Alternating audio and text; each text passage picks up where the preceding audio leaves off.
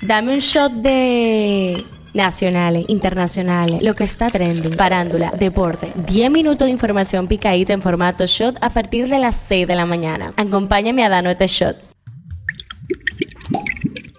Buen día, feliz viernes 21 de julio. Hemos llegado al fin de semana. Soy Gabriela de la Hoy. Esto es el Shot Diario. El tema que está caliente aquí. La Procuraduría General de la República archivó de manera definitiva la querella penal en constitución en actor civil en contra del presidente de la Cámara de Cuentas de la República, Yanel Andrés Ramírez Sánchez, presentada por dos abogadas por acoso laboral y propuestas de carácter personal. El tema que está caliente allá. Venezuela tiene solo una refinería de gasolina en funcionamiento al tiempo que lucha por reparar dos plantas clave, lo que ha creado una escasez tan grave que conductores y camioneros hacen fila durante horas, incluso días, para obtener combustible. Esto es lo que está trending. Justamente a 11 meses de la muerte de Manuel Duncan, las juezas del tercer tribunal colegiado del Distrito Nacional sentenciaron este miércoles a 12 años de prisión al retirado vicealmirante Félix Alburquerque Comprés por dar muerte al comunicador. Para definir los cargos plurinominales a elegirse en las elecciones del 2024, la Junta Central Electoral seguirá usando los datos del censo de población realizado en la República Dominicana en el año 2010, como ha ocurrido en los últimos comicios.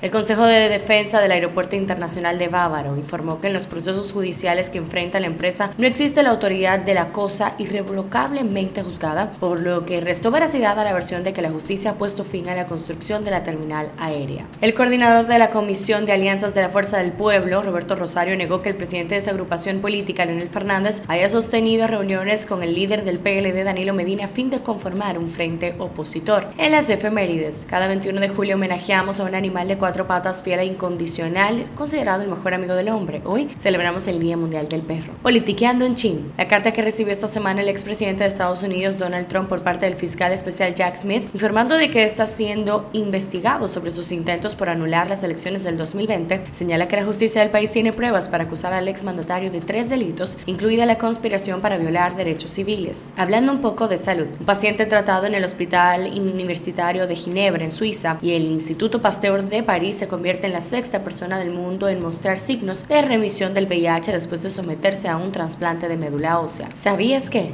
El Centro Knowledge Land Cogland, que era dirigido por Elizabeth Silverio, acusada por usurpar funciones en el área de la salud, está siendo remodelado y le fue retirado el antiguo cartel con el nombre del centro. Cifra del día, 24. La Policía Nacional logró de nuevo 24 horas consecutivas sin muertes por delincuencia, un resultado alineado con el despliegue de las fuerzas policiales en todo el país en labores preventivas y de seguridad.